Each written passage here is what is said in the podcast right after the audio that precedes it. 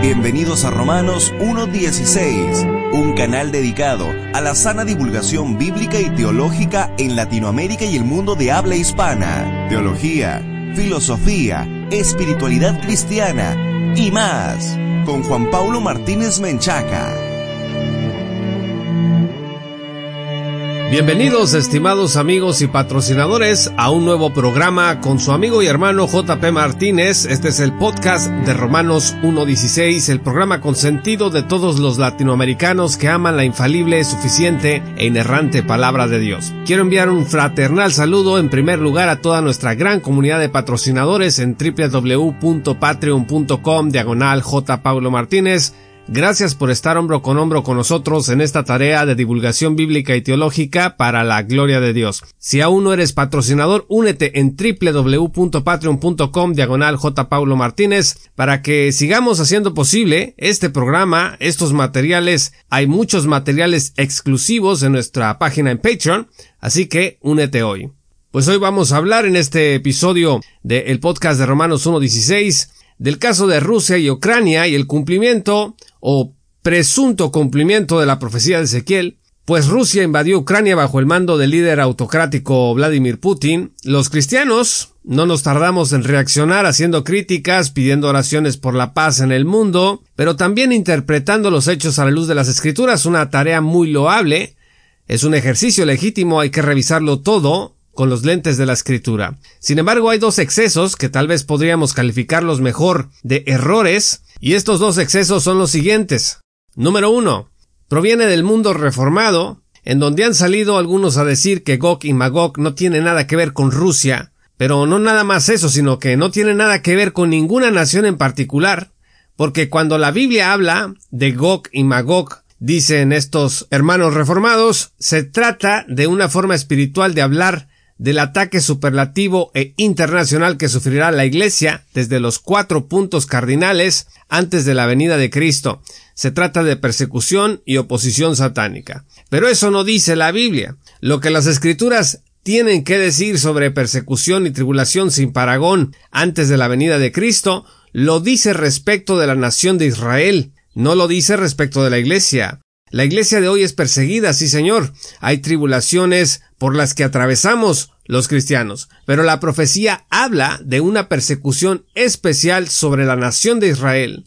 La iglesia será librada de esta tribulación. Vean ustedes primera Tesalonicenses 1, versículo 10, 4, versículos 16 al 18 y Apocalipsis 3, 10. El segundo error, este viene del mundo dispensacionalista, en donde han salido algunos hermanos dispensacionalistas a decir que el conflicto ruso-ucraniano enciende las alarmas proféticas porque las profecías de Ezequiel comienzan a cumplirse de alguna forma con esta guerra. Sin embargo, una recta interpretación de la profecía de Ezequiel 38 al 39 nos indica, sin embargo, que decir que la invasión de Putin a Ucrania activa el cumplimiento de esta profecía es algo muy temerario que debemos de evitar.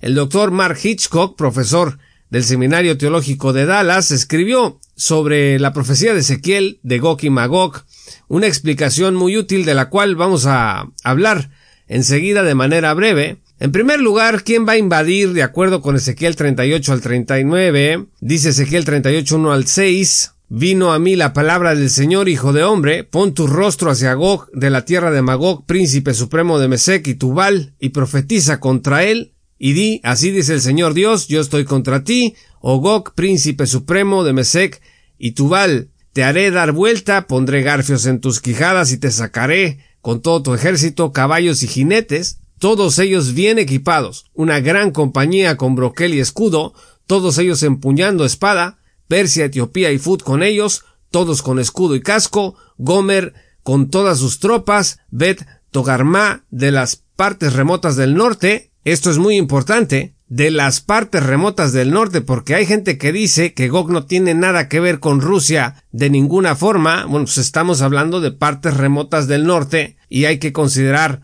a Rusia dentro de una coalición internacional. Dice con todas sus tropas, muchos pueblos están contigo.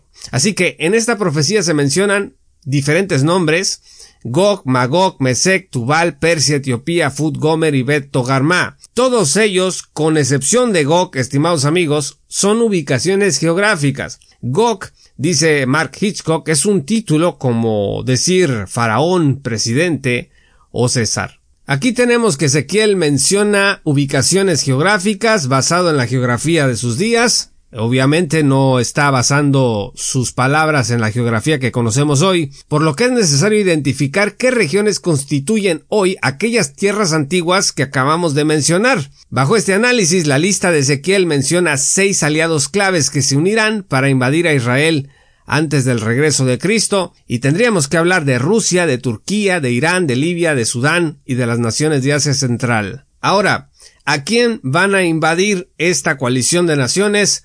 Pues van a invadir a Israel. Por lo tanto, no podemos pensar que la invasión de Vladimir Putin a Ucrania está activando la profecía de Gog y Magog. De ninguna manera. Porque para empezar, el que tiene que ser invadido es Israel, no Ucrania. Además, ¿cuándo van a invadir a Israel?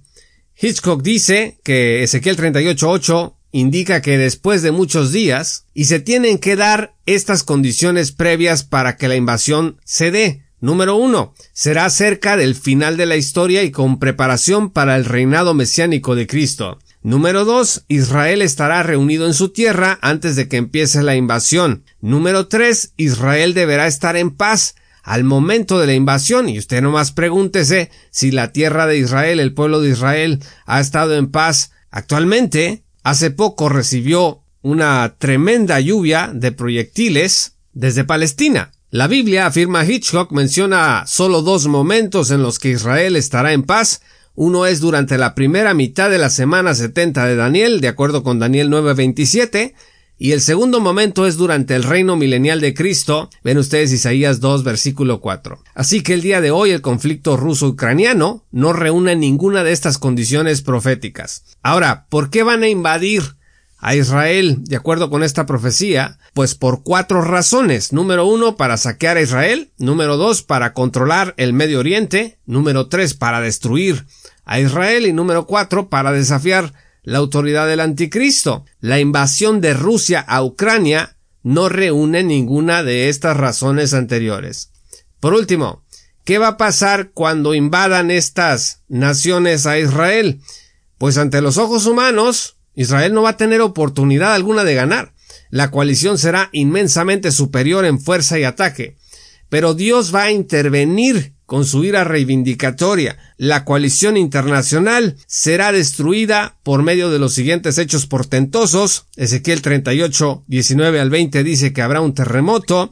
El versículo 21 dice que va a haber conflictos dentro de la misma coalición entre las mismas naciones. Número 3, dice la escritura en el versículo 22 que va a haber enfermedad dentro de la coalición y además lluvia torrencial, granizo y fuego y azufre. Estimados amigos, para concluir, la invasión de Rusia a Ucrania es un evento muy lamentable por el que tenemos que estar orando para que llegue la paz.